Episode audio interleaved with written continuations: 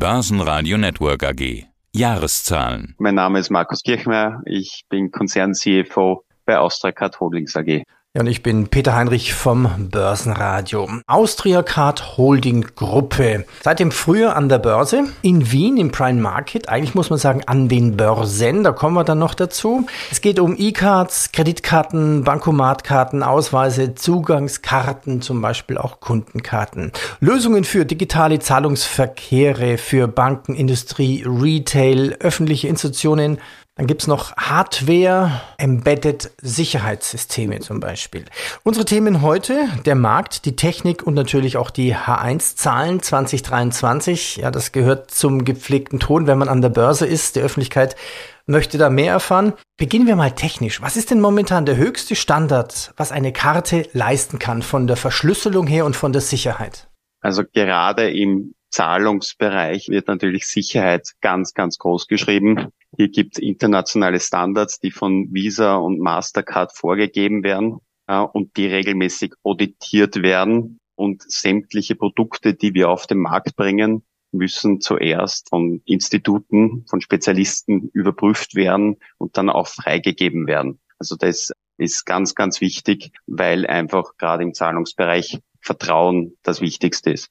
Heißt das, Sie arbeiten für Visa und Mastercard auch? Sämtliche Produkte, die wir auf den Markt bringen, sind von Visa und Mastercard freigegeben, weil die die globalen Standardsetter sind. Thema Welt. In wie vielen Ländern sind Sie denn tätig?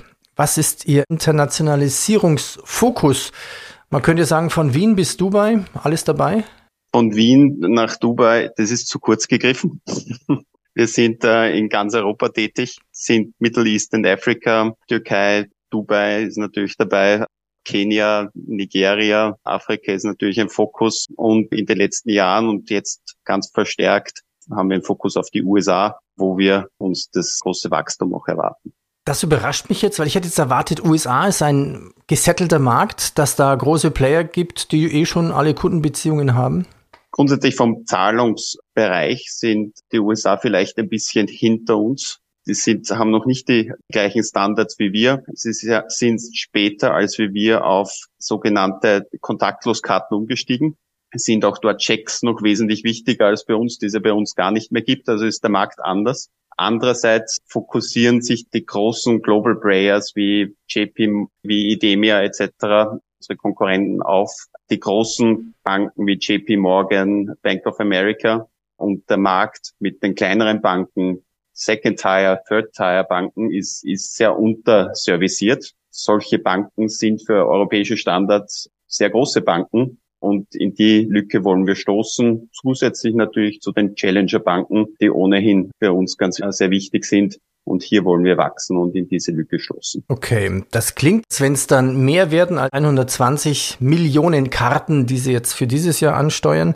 Jetzt könnte man ja sagen, Tendenz steigend. Ja, okay, klar neue Kunden und die Karten laufen ja auch ab und werden durch neue ersetzt. Das Gegenargument wäre ja, aber Karten werden ja auch durch Apps und Handyfunktionen ersetzt.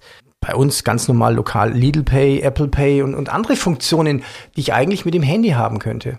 Das ist korrekt. Ich würde nicht sagen ersetzt, sondern ergänzt. Einfach aus ganz einfachen Grund, weil die Zahlungskarte noch immer das beste Backup-Instrument ist, das es gibt. Es gibt nicht überall die gleiche Zahlungsinfrastruktur. Man geht auf Reisen und wenn man sich dann alleine auf die App verlässt, die man am, am Handy hat, kann es sehr schnell eng werden. Auch kann, kann natürlich das Handy keinen Strom mehr haben, der Akku ist leer. Und wenn man dann am Flughafen steht oder sonst irgendwo in Lateinamerika, Asien, wo auch immer, wo die Struktur vielleicht noch nicht so gut ist, dann kann es schwierig werden äh, beim Zahlen.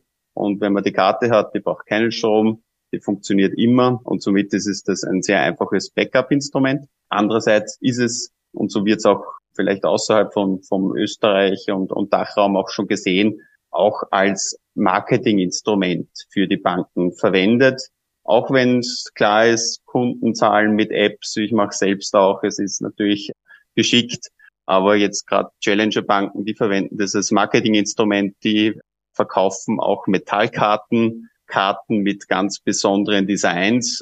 die einfach auffallen und, und auch eine positive Assoziation zu dem Unternehmen wecken. Die geben sie den Kunden und wenn die Kunden eine Freude haben mit der Karte und ein positives Erlebnis haben, zahlen sie auch lieber dann mit der App bei dem Zahlungsanbieter. Wir haben also gelernt, jetzt Egal, was ich mit der App mache, ich brauche immer eine Karte, macht eigentlich auch Sinn. Ich habe noch eine technische Frage. Wie setzen Sie eigentlich KI bei der Kontrolle vom Zahlungsverkehr ein oder KI bei Zugangskontrollen?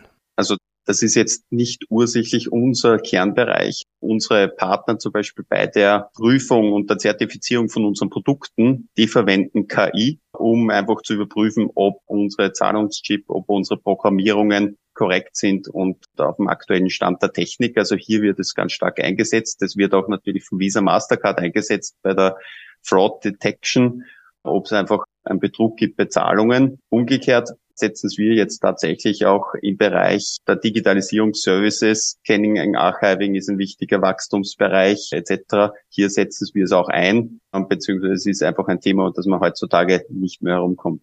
Nennen wir noch ein paar Zahlen. Umsatz 181 Millionen Euro, plus von fast einem Drittel der Gewinn. Nachsteuern stieg um fast 156 Prozent auf 12,3 Millionen Euro.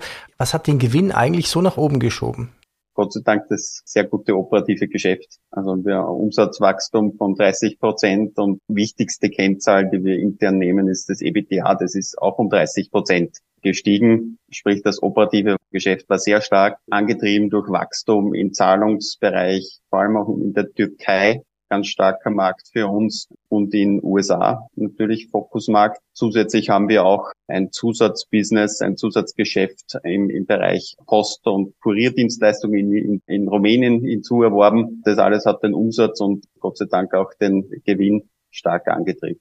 Über 120 Millionen Karten im Jahr werden Sie produzieren. Was verdienen Sie an einer Karte? Jetzt könnte man sagen, naja, Heinrich, nimm die 12,3 mal 2 und teilst dann durch die Anzahl der Karten, dann hast du denn die Zahl, aber so meine ich das gar nicht.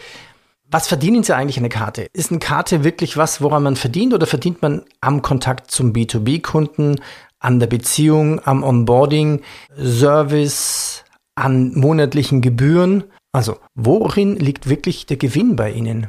Wir machen Gewinn beim Verkauf der Karte. Das ist natürlich unser sogenanntes Legacy-Business. Da kommen wir her, Brot- und Buttergeschäft. Wir wissen, es geht woanders hin, aber das, unser Haupt-Cashflow kommt natürlich noch immer aus dem Bereich. Und hier verdienen wir auch am Verkauf der Karte oder vor allem am, am Verkauf der Karte und dazugehörigen Dienstleistungen. Also es gibt die Produktion der Karte an sich und dann gibt es aber die Personalisierung der Karte. Die Personalisierung der Karte ist ad hoc, muss erfolgen am gleichen Tag oder innerhalb von ein, zwei Tagen, muss vielleicht speziell verpackt werden, so dass der Kunde ein schönes Erlebnis hat und so weiter. Dies ist der Servicebereich auch, an dem wir verdienen, also an der Karte und am Service, das dazugehört. Das ist der große Bereich, ja. Okay. Ja, und was verdienen Sie dann an einer Karte? Eine Karte im Durchschnitt kostet rund ein Euro. Im Durchschnitt kostet die Personalisierung rund 25 Cent über den gesamten Markt, kann aber relativ weit variieren. Von 80 Cent die Karte bis zu 2 Euro die Karte, Personalisierung von 10 Cent bis zu 60 Cent. Das sind die Bandbreiten, die je nach Markt und auch Dienstleistung, die nachgefragt wird, wo es variiert.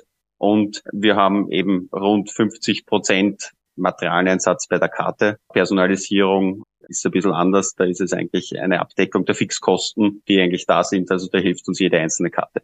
Was gab sonst noch im Sommer? Umstellung der Aktien von NEN auf Stückaktien, die Zulassung der neuen Gratisaktien an der Athener Börse.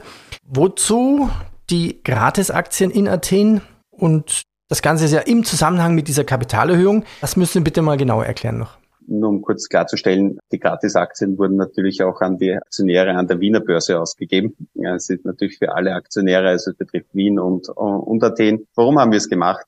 Einfach um die Liquidität der Aktien zu verbessern, um die Handelbarkeit zu, zu verbessern. Es ist dadurch unser äh, Börsenkurs von 14 Euro auf 7 Euro heruntergegangen und äh, einfach Erhöhung der Liquidität ist für uns ein ganz wichtiges Thema und das ist eine Maßnahme, die, da, die das unterstützen soll.